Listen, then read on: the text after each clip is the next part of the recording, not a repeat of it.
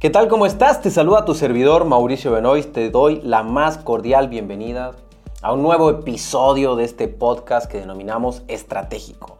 Estratégico en tu ser, estratégico en tu filosofía, en tu psicología, en tu manera de ver la vida. Si cambiamos de adentro hacia afuera, podemos transformar lo que querramos.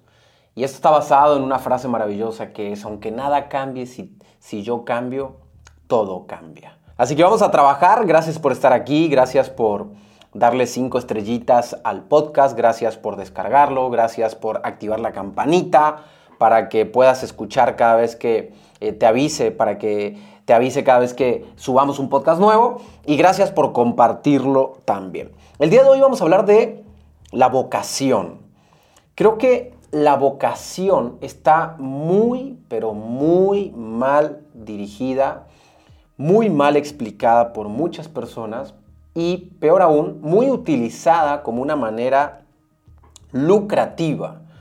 La vocación normalmente, o como se está viendo allá afuera, es como algo de adentro, algo que nace de adentro. Entonces, hoy nos están vendiendo ideologías que la vocación es algo que nace de lo más profundo de nosotros y tenemos que descubrirla.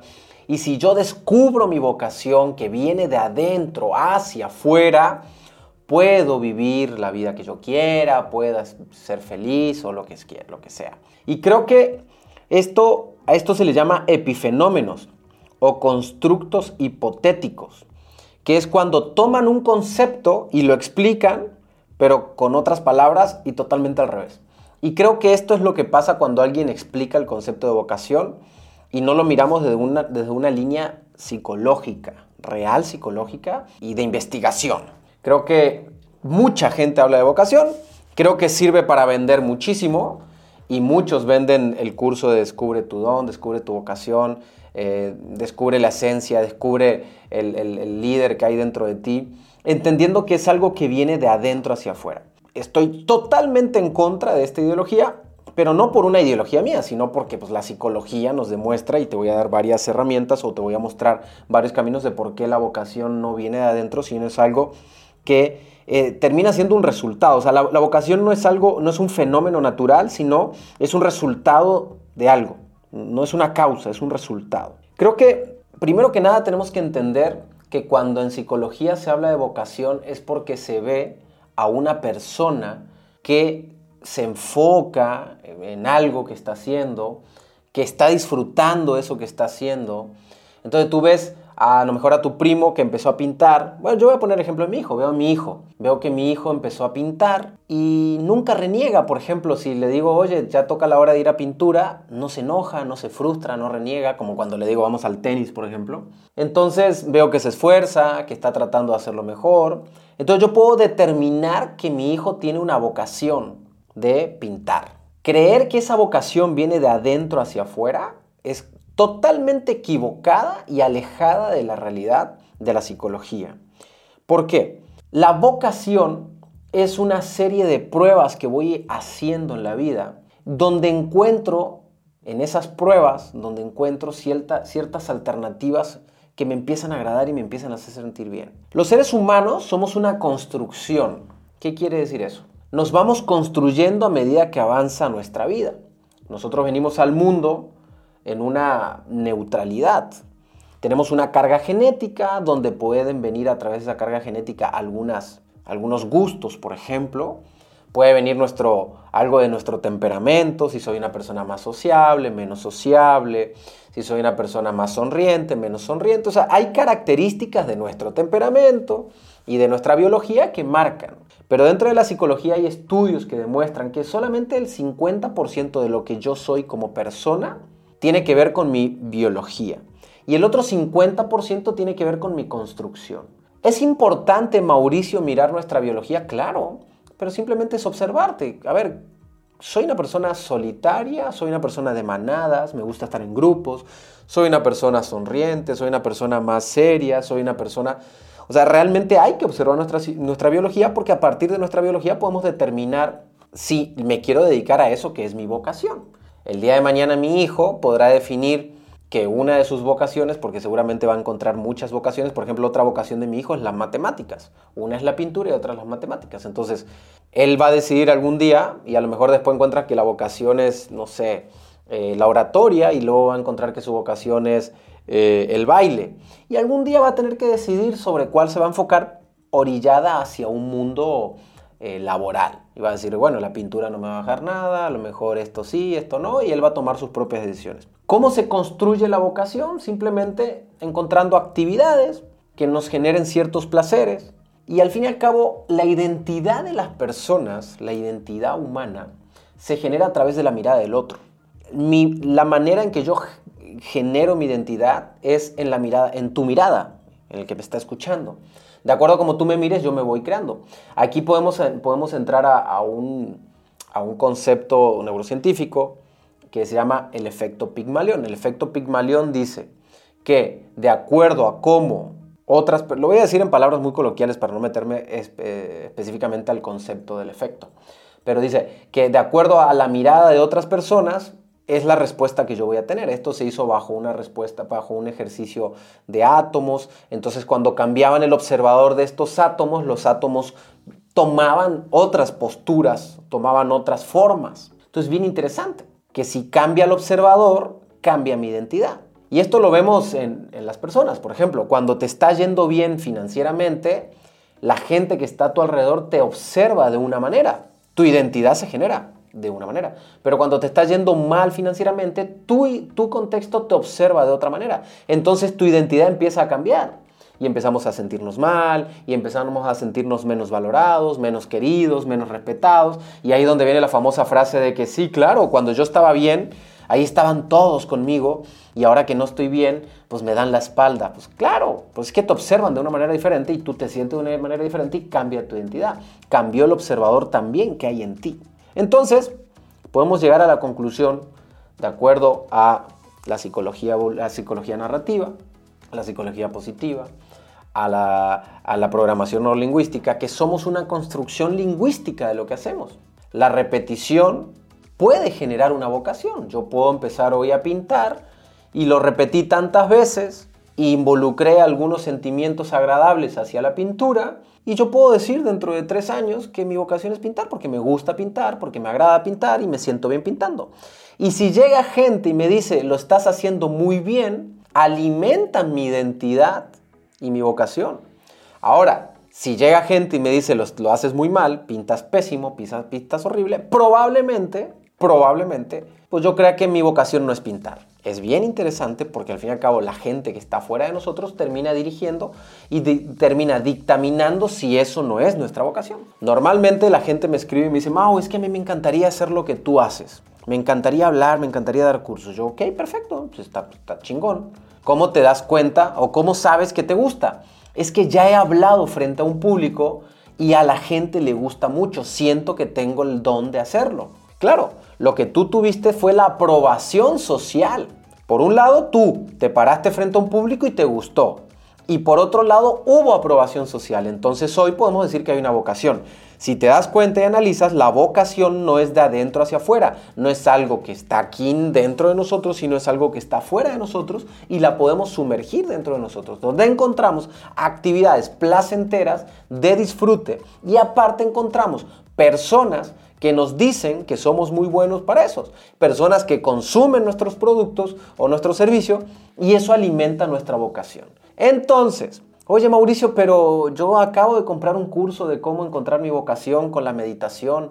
Y te puede servir en cierto punto, porque tampoco hay que ser tan drásticos y decir eso no sirve. Te puede servir en cierto punto, porque al fin y al cabo es conocerte más para que puedas descubrir qué es lo que más te gusta a ti. A partir de lo que más te gusta a ti como persona, puedes decidir hacia afuera dónde está la vocación. Entonces tú puedes, tú puedes determinar características tuyas, por ejemplo.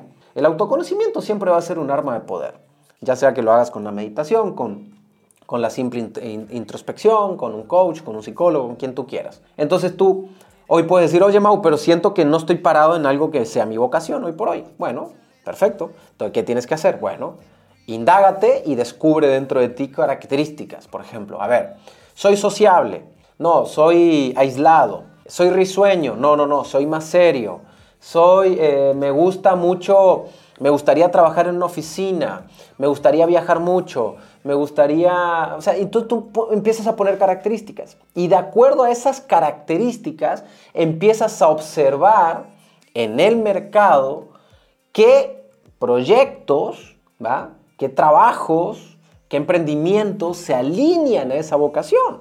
Entonces tú dices, a ver, soy una persona que me gusta hablar, soy una persona que me gusta eh, influenciar en las personas, soy una persona que siento esa necesidad de, ayudar a alguien, ok, puedo ser conferencista, o puedo ser escritor, o puedo ser divulgador, o puedo ser este, investigador, porque quiero proyectar eso al público. Oye, ¿me gustaría eso? Sí, aparte me encanta viajar. Ah, perfecto, porque en las conferencias me invitan a diferentes ciudades y a partir de tu autoconocimiento puedes encontrar afuera de ti cuál es tu vocación. Es importantísimo ejercer las preguntas indicadas. Es muy importante ejercer las preguntas claves y las preguntas indicadas, porque si no te haces las preguntas claves, pues ahora sí que te pierdes completamente y te puedes ir a cualquier lugar. Las preguntas indicadas de qué es lo que más me gusta, cuáles son las características de ese trabajo, de ese proyecto, porque de repente, eh, bueno, hay un podcast que grabé, eh, no me acuerdo el número de episodio, por ahí del 5, el 6, o creo que era el 4, el 4 me parece que era, que hablo del cansancio, que de repente yo soñé toda la vida con ser emprendedor, en el podcast, en el episodio número 4, no me das caso en el número de episodio, pero sí se llama El Cansancio. Aquí lo vas a encontrar en mi playlist. Entonces, eh, hablo de que de repente sí, yo soñé con ser futbolista, pero hoy estoy cansado. Claro, es que tú soñaste con jugar al fútbol los domingos y que la gente te aplauda, pero no soñaste con entrenar todos los días, dormirte temprano todos los días, no soñaste con perderte cumpleaños de tus hijos o de tus amigos, no soñaste con no tomar alcohol. O sea, tú lo que soñaste era con que te aplaudan los domingos, pero no analizaste las características externas que te llevarían a que el domingo te aplaudan. Entonces, a la hora de analizar la vocación, es bien importante si todavía no estás montada en tu vocación, es bien importante que lo veas desde, desde un ángulo 360 para que puedas analizar todas las características que tiene esa vocación. Hay gente que me dice, oye Mau, me encantaría ser conferencista. Ok, perfecto. ¿Qué quieres hacer? No, pues que me encantaría hablar en público. Sí, pero hablar en público es el resultado. ¿Qué hay previo a eso? Investigación, estudios, muchísimo dinero puesto en entrenamientos, viajes, ir a conocer personas, después muchísimo dinero puesto en redes sociales para que la gente te vea. Luego, o sea, hay cuatro o cinco años de camino duro, durísimo, para recién empezar a decir, oye, medio como que ya estoy empezando a ver lo bueno. Entonces la gente dice, no, Mao, yo lo que quiero es tomar un curso de coaching, sacar cinco videos y que se hagan virales y bueno, hazlo. Pues, puede ser que te funcione pero lo más probable es que no te funcione. 90 y pico por ciento de probabilidad. Pero puede que sí, no lo dudo. Hay gente que... Hay unicornios, ¿no? Que logran cosas maravillosas en poco tiempo. Sin embargo, pues creo que son, por eso se le dice unicornios, porque sale uno de vez en cuando. Entonces, regresando al tema de la vocación, tenemos que dejarlo de ver como algo esotérico, maravilloso, interno, que sale adentro de nosotros y que lo tenemos que descubrir, sino entender que la vocación es un, es, un resultado que está ahí afuera, marcado de características biológicas que tengo y características lingüísticas y en la mirada del otro, de acuerdo a cómo la gente me mire. Si yo te aseguro que si de chiquito a Messi le hubieran dicho que él era muy malo, probablemente hoy no sea Messi. Hay casos, hay casos como Michael Jordan, cuentan la historia, no lo sé, no lo puedo validar porque yo no he hablado con él, pero cuenta la historia que Michael Jordan era muy malo en el básquet. Hasta la secundaria, pues nunca era seleccionado. Entonces estoy seguro que mucha gente le decía que era muy malo. Y a pesar de eso, también hay personas que lo han logrado. No necesariamente la mirada del otro, ahí viene mucho, tiene mucho que ver con eh, la característica biológica de temperamento que tenemos. Hay personas que ante un no se empoderan y hay personas que ante un no se achican. Son diferentes tipos de temperamento, pero también tiene que ver mucho con la educación, con la manera de ver la vida y con la carga genética que tenemos. Pero bueno, me estoy desviando un poquito del tema y creo que pudiera explicar mucho, mucho, mucho de eso. En sí, podemos cerrar con que la vocación no es una causa, sino es un resultado y que creo que vale la pena siempre buscar cosas diferentes que nos ayuden a encontrar muchas vocaciones, porque todos tenemos muchas vocaciones, que al puedas vivir de esas vocaciones es diferente. Pues yo tengo muchas vocaciones. Mi vocación es hacer deporte. Me encanta, lo amo y lo disfruto y no gano ni un centavo con eso. Mi vocación es estar con el público y no hay, no hay peor negocio, y esto te lo declaro acá, no hay peor negocio que hacer un evento presencial. Es muy difícil ganar dinero de los eventos presenciales. El negocio está en la parte digital, pero amo estar con la gente, me encanta, lo disfruto, estoy dispuesto a perder dinero en eso, sí, estoy dispuesto, me encanta. Entonces, creo que todos tenemos muchas vocaciones, que son causa de muchas cosas que hemos hecho.